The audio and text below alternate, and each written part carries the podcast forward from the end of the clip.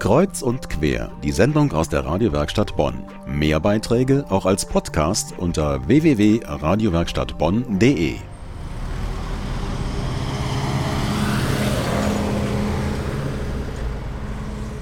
Nordrhein-Westfalen ist das verkehrsreichste Bundesland. Das heißt, hier fahren am meisten Autos und Lastwagen durch die Gegend und machen Lärm. Dass ständiger Lärm krank machen kann, ist inzwischen bekannt.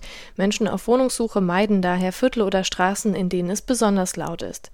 Dieter Misterek ist bei der Stadt Bonn für den Emissionsschutz zuständig, also auch für den Lärmschutz und weiß, wo es in Bonn besonders laut ist. Bonn ist keine prägnante äh, industrielle Stadt, sondern äh, die Hauptlärmquelle in Bonn ist eigentlich der äh, Straßenverkehr.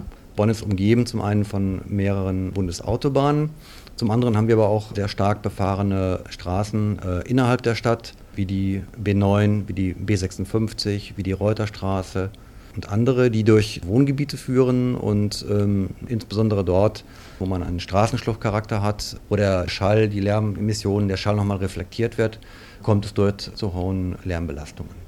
In Zusammenarbeit mit der Landesregierung gibt es seit 1997 Projekte, um den Lärm einzudämmen und so Bewohner zu schützen. Bonn war äh, schon in früheren Jahren äh, auch sogenannte Modellstadt. Ein Beispiel will ich mal nennen, dass wir vor einigen Jahren im Bereich der, der Bundesautobahn äh, 565 einen Lärmschutzwall geschlossen haben, also ein, Stück ähm, Korb, Lärmschutzwand dort haben äh, einbauen lassen. Darüber hinausgehend haben wir in früheren Jahren ein sogenanntes ähm, Schallschutzfensterprogramm gehabt, wo wir an, an belasteten Straßen Finanzierungszuschüsse gewährt haben für den Austausch von, von Fenstern. Neben dem sogenannten Flüsterasphalt, der als besonders leiser Straßenbelag gilt, gibt es auch Bemühungen, um den Schienenverkehr erträglicher zu machen. Wenn da möglichst häufig äh, zum Beispiel die Schienenunebenheiten im Bereich der Schienen entfernt werden, also durch intensiveres ähm, Schleifen auch der Schienen, Erneuerung von Gleiskörpern, neue Fahrzeuge, was von den Stadtwerken dann auch gemacht worden ist in vielen Fällen. Also das sind auch Optimierungsmöglichkeiten. Es gibt allerdings auch Lärm, gegen den man nichts tun kann.